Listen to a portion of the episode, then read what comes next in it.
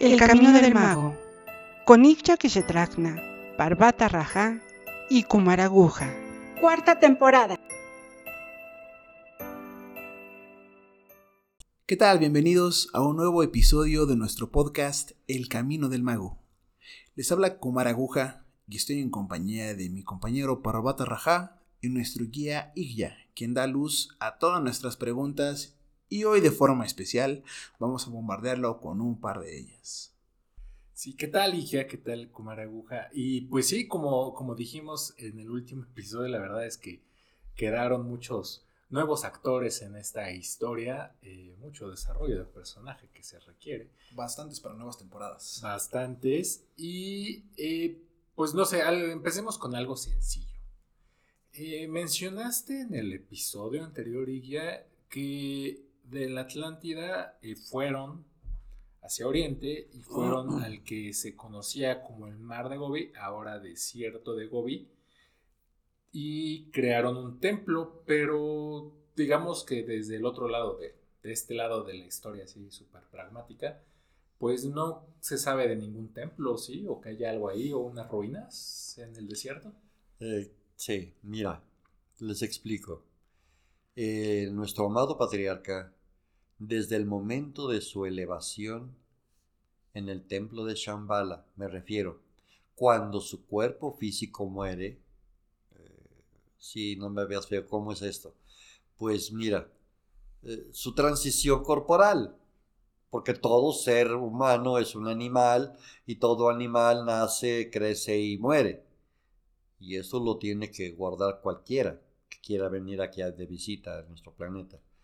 Y al entrar entonces en las octavas etéricas, al elevarse, lo hace junto con su templo Shambhala, convirtiéndolo entonces en el Shambhala espiritual. Y esto lo hace con el, pues con el gigantesco nivel vibratorio que él tiene. Y se convierte en este tiempo entonces, repito, en el primer retiro etérico y esta entonces se convierte en su residencia, llamada el templo etérico del Señor del mundo. Sanat Kumara ocupa este puesto, claro, en su tercer aspecto, más bien, perdón, en su segundo aspecto no encarnado. Eh, él, él desde, entonces es el Señor del mundo. Eh, desde Shambhala eh, dirige a los seres que trascienden en su ascensión, teniendo él la capacidad de congregar también a seres superiores, incluso seres cósmicos, devas, ángeles, que se requieren en el trabajo de esta tierra. Además, claro está, de seguir vigilando a la humanidad en su camino de regreso al Padre los seres que van ascendiendo eh, muchos años después son los que crean la gran hermandad blanca, nuestros maestros, de quienes recibimos la mayor parte de estas enseñanzas. Y así eh, se van creando posteriormente con ellos otros seres y otros centros eh, en diferentes partes del planeta, centros etéricos, templos etéricos. En relación a Shambhala, Sanat Kumara hace tiempo, y de hecho apenas en el siglo pasado, él deja el puesto de Señor del mundo y se lo entrega a Buda Siddhartha Gautama como un nuevo, nuestro nuevo y actual Señor del mundo. Sin embargo, él permanece también en su segundo aspecto él no se retira de su residencia, resguardándose en un plano todavía más superior, pero dentro del mismo Shambhala. Esto lo hace en compañía de su alma gemela, Lady Venus, y aunque siempre a distancia, observa el crecimiento de la humanidad. El gran Señor, para este efecto y a nivel de la humanidad, siempre tiene siete vehículos humanos en la tierra, creando centros o proyectos de luz específicos para su labor, me refiero a la labor de Sanat Kumara, y si fuera necesario algún tipo de comunicación. Oye, ya, y con todos estos personajes que vinieron con Sanat Kumara, pues sabemos como de algunos que identificamos como pues personajes conocidos y famosos, pero a poco todos ya regresaron y lograron su ascensión así bonito como los que llegaron. Mm, pues eh, no, estos 144 mil están predestinados para quedarse en la tierra. Y ya les había dicho a continuar su labor asignada de elevar la espiritualidad en desarrollo primario desde la quinta raza raíz. Sin embargo, debo anotar algo muy importante aquí. Al tomar un cuerpo humano de cualesquier chispa, deberán estar conscientes de que corren el peligro de caer en los aspectos de la materia y desde luego de la cultura de ese pueblo o civilización, incluidos sus apetitos carnales, incluido que tienen toda la capacidad de hacer karma y por lo tanto perder su elevado y estado sublime etérico con el que llegaron. Cuando ellos ah, descienden a la tierra como munis, dejan de serlo al momento de que empiezan a reencarnar ¿Recuerdan aquella historia de los dioses que se procrean con las hijas de los hombres en la tierra? Algunos de ellos han podido regresar como maestros ascendidos o como seres ascendidos a Venus, en la doceava dimensión, no en esta dimensión. Sin embargo, la mayoría continúa encarnando en nuevos cuerpos, algunos haciendo una buena labor y otros por desgracia, se han perdido. De ellos algunos han caído en aberraciones y oscuridad, ya que recordemos que nadie desciende, solo se envuelve.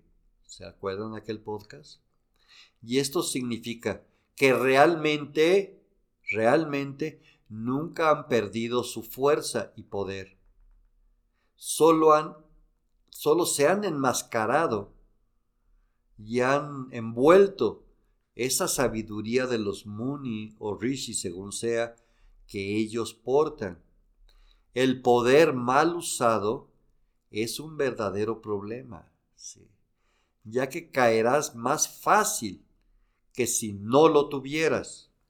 Por eso, alguno de estos 144 mil tal vez juzgó en la Santa Inquisición pensando que era bueno? ¿O tal vez fue quien le clavó la, la lanza en el corazón a Jesús el Cristo cuando estuvo crucificado? De este karma difícilmente saldrá este, este personaje. Tal vez otros se han perdido en la humanidad, pero eh, siempre Kumara está tratando de buscarlos para volverlos a traer. Y tal vez algunos la gran mayoría lo acepta, pero tal vez alguno no solamente se rehúsa a aceptarlo, sino empieza a criticarlo y a juzgarlo y hasta a destruir la labor que Sanat Kumara quiso iniciar. Pero en fin, ya me estoy saliendo del juego. No, se pone muy rebelde, dicen. Pero, y, y estos Munis o Rishis que nada más para el anecdotario, ¿qué son o quiénes son?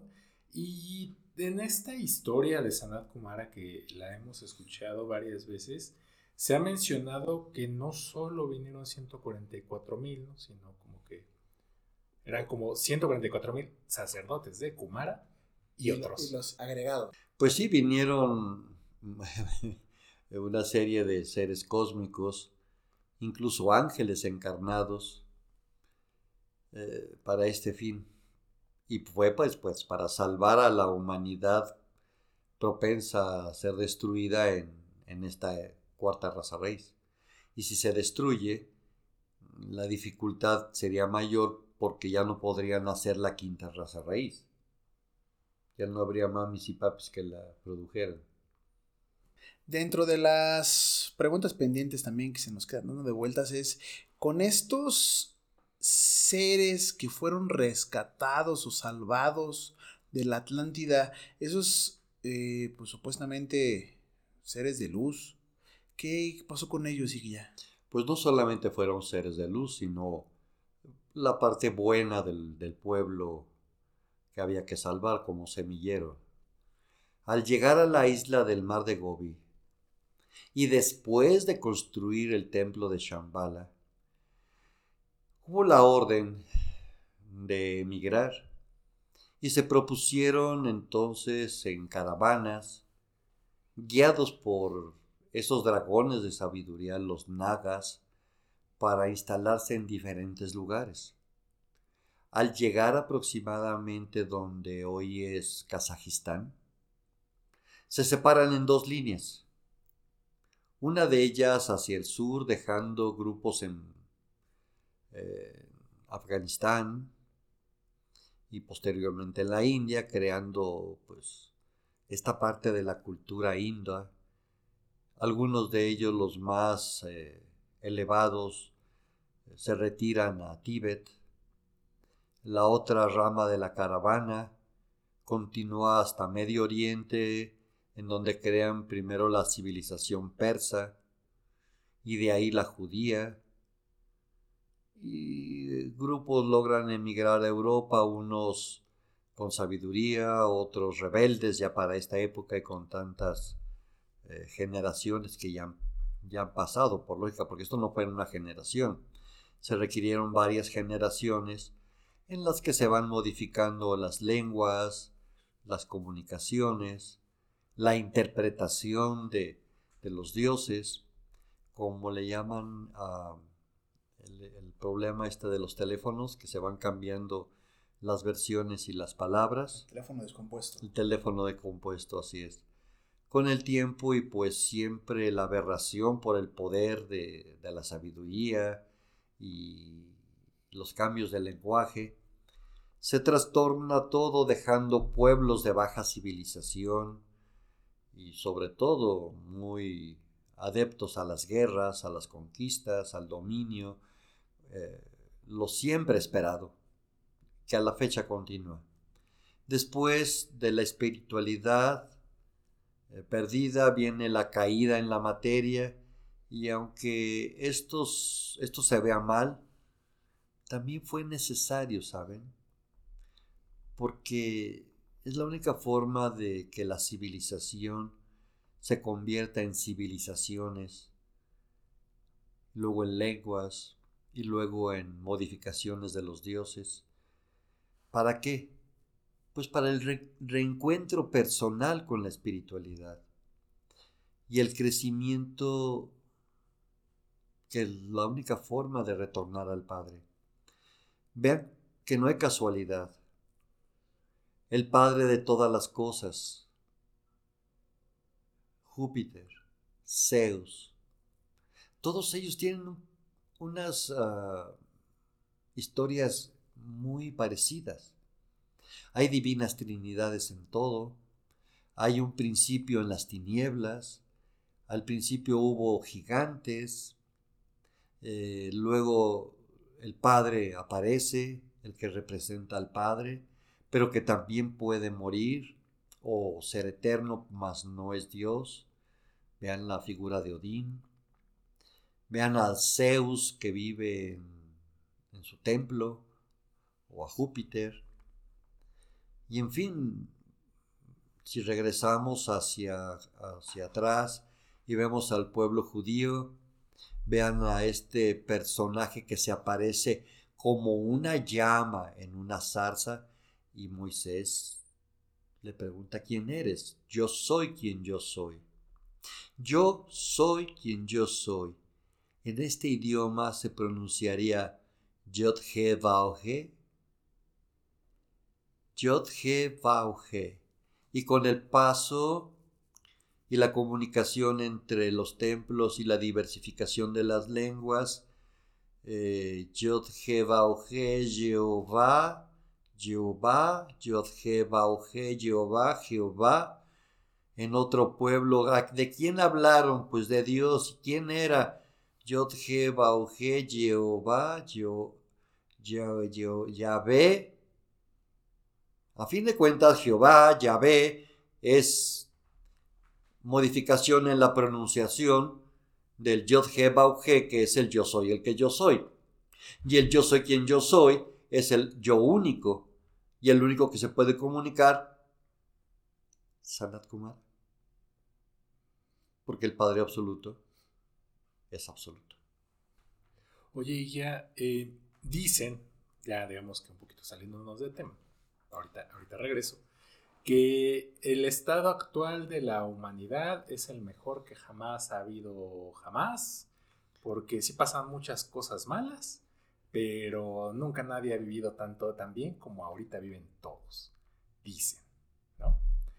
Eh, pero aquí la pregunta es, si en toda su grandeza, en su conciencia, en su sabiduría directa del absoluto, Sanat Kumara vio que la Atlántida se pervirtió y dijo, pues, no sé, no, sé qué habrá dicho, ¿no? Pero digamos que la idea fue, pues vamos a hacer algo, voy a ir, ¿no? A, arreglar esta situación.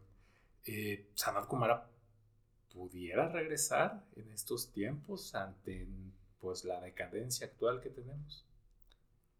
Dijo era una vez Jesús a sus discípulos, Él vino y nadie lo vio. Miren, desde luego que sí, miren, es una muy buena pregunta. Eh, ahora el problema en esta civilización actual es diferente, ya que cuenta con el trabajo arduo y el gran apoyo de la gran hermandad blanca ascendida y no ascendida.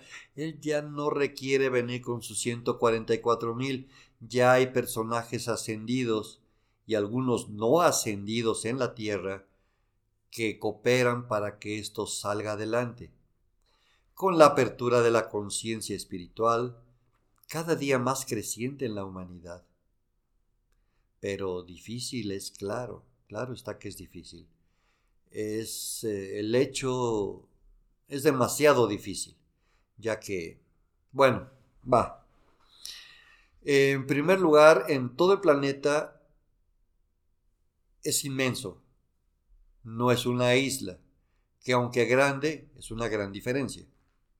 La población supera por millones, las culturas son bastante diversas, la evolución tecnológica acorta las distancias en comunicación, los estudios de la conciencia de masa, manipulación de las masas, la mercadotecnia, las comunicaciones, el control de la economía de los bancos internacionales, el control de las religiones. Y todo esto es muy bien manipulado y dirigido por verdaderos seres oscuros de gran poder e influencia, mucho más que en la época del Atlántida. Y esto es un reto muy grande. Sin embargo, no se rinde nadie hasta el último respiro.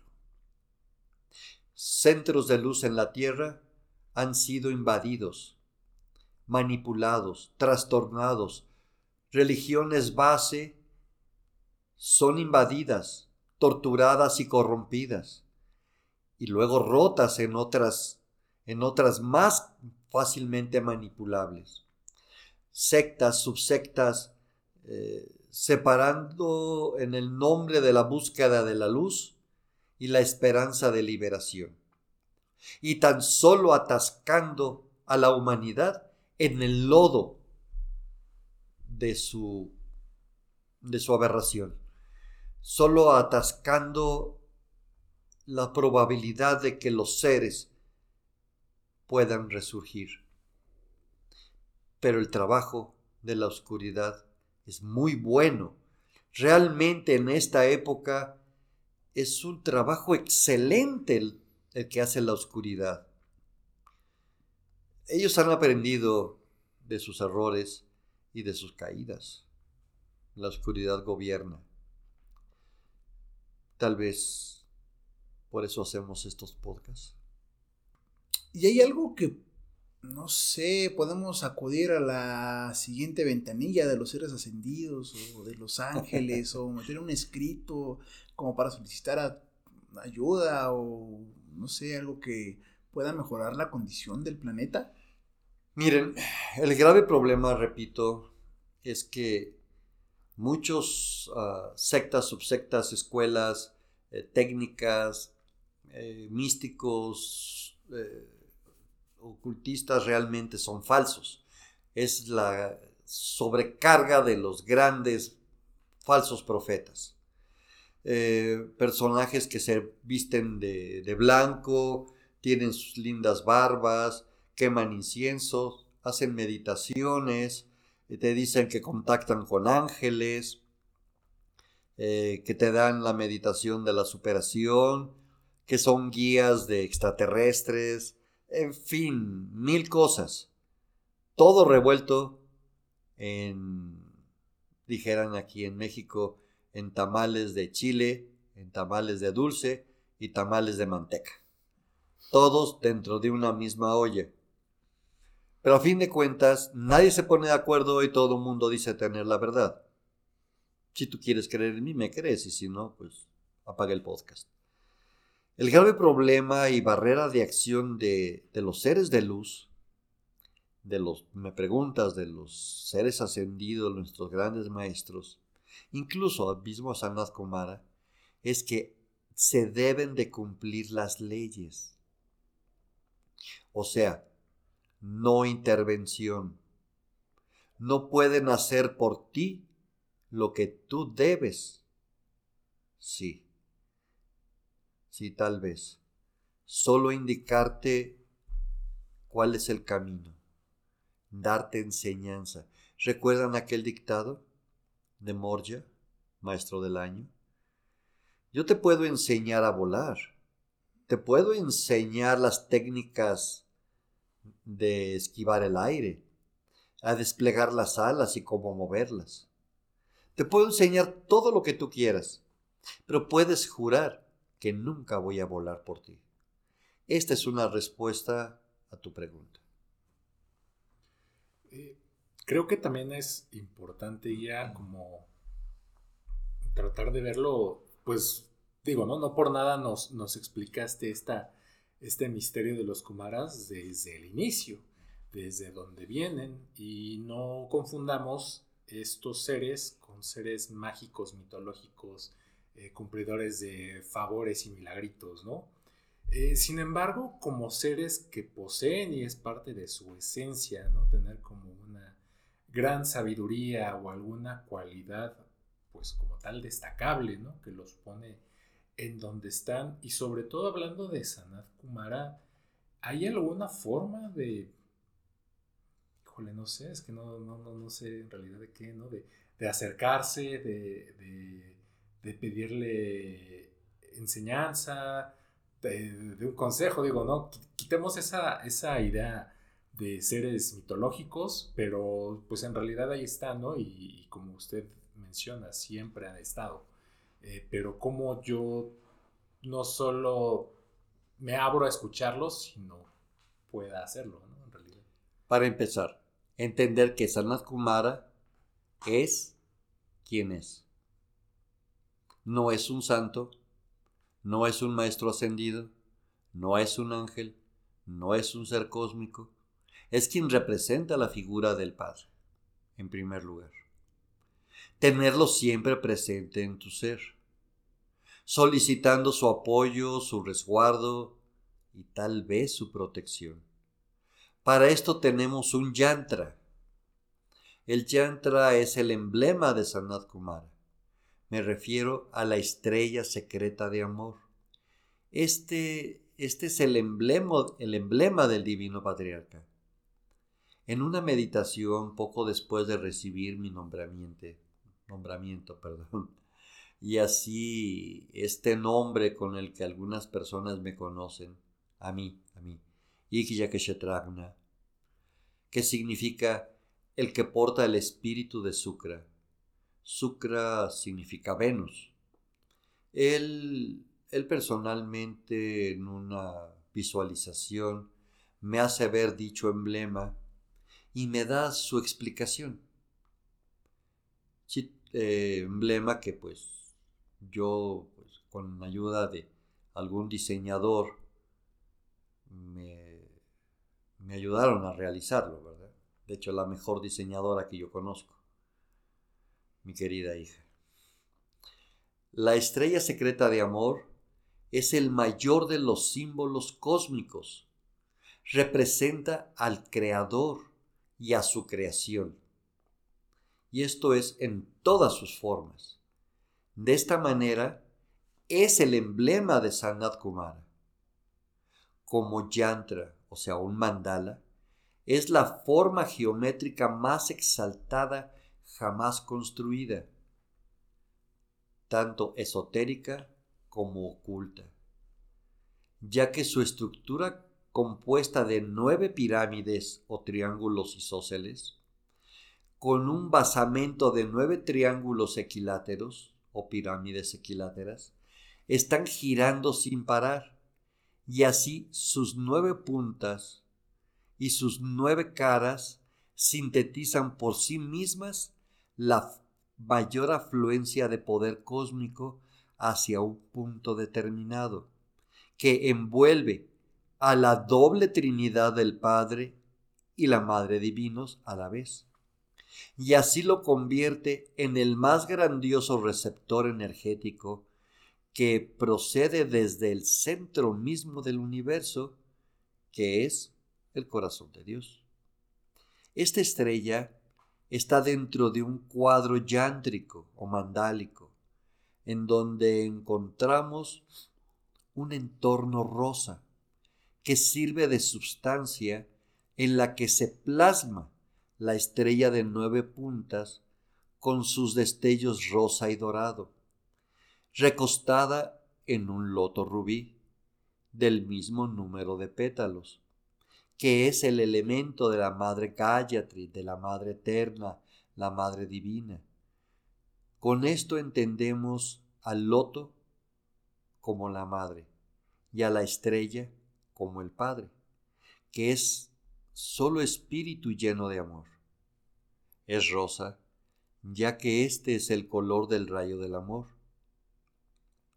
Y es rubí porque se multiplica el rosa por tres ese mismo rayo entonces, el rayo del amor, multiplicado en la fórmula de la pirámide. Repito, que al centro de la estrella observamos un triángulo invertido, representando a la divina Trinidad o Triloshana, pero en forma de pirámide invertida, lo que nos da la comprensión de la creación en espejo, o sea, Dios hecho realidad. Dentro de este hay otro triángulo igual, pero más alargado, que nos sugiere el fenómeno del siempre cambio, el continuo movimiento de la creación y de la destrucción. Esto sería este pequeño triángulo alargado, la representación de Madre Kali, Madre Divina, en su aspecto transformador que realiza cambios y destruye a la oscuridad. A bien saber es el amor, la fuerza más grande que puede existir. Y es entonces quien porta este emblema capaz de realizar todos sus sueños, deseos y tener el contacto más fiel con Kumara. Oye, ya, ¿y esta estrella qué, pues, qué, cómo le hago? ¿Dónde la pongo? ¿La puedo sacar? Pues mira, yo la he adoptado también como mi emblema. Pues por el nombre que yo tengo y por haberla recibido, la realizamos, la registré con sus verdaderos formas legales y derechos de autor. Pero sí es una cuestión muy personal mía. Pero sí, tal vez estoy pensando en cómo la puedas conseguir.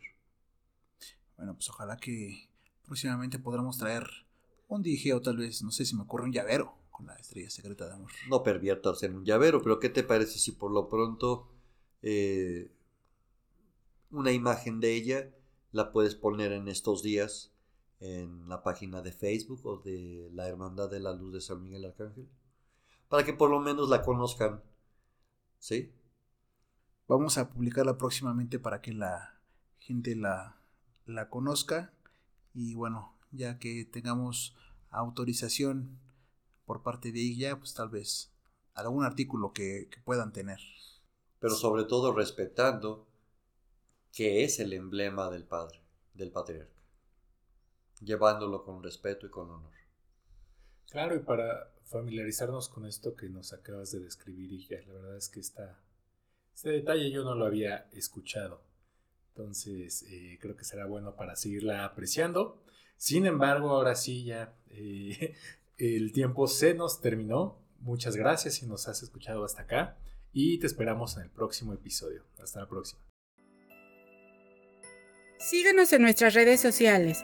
Facebook, Twitter, YouTube e Instagram. Dale like y activa las notificaciones.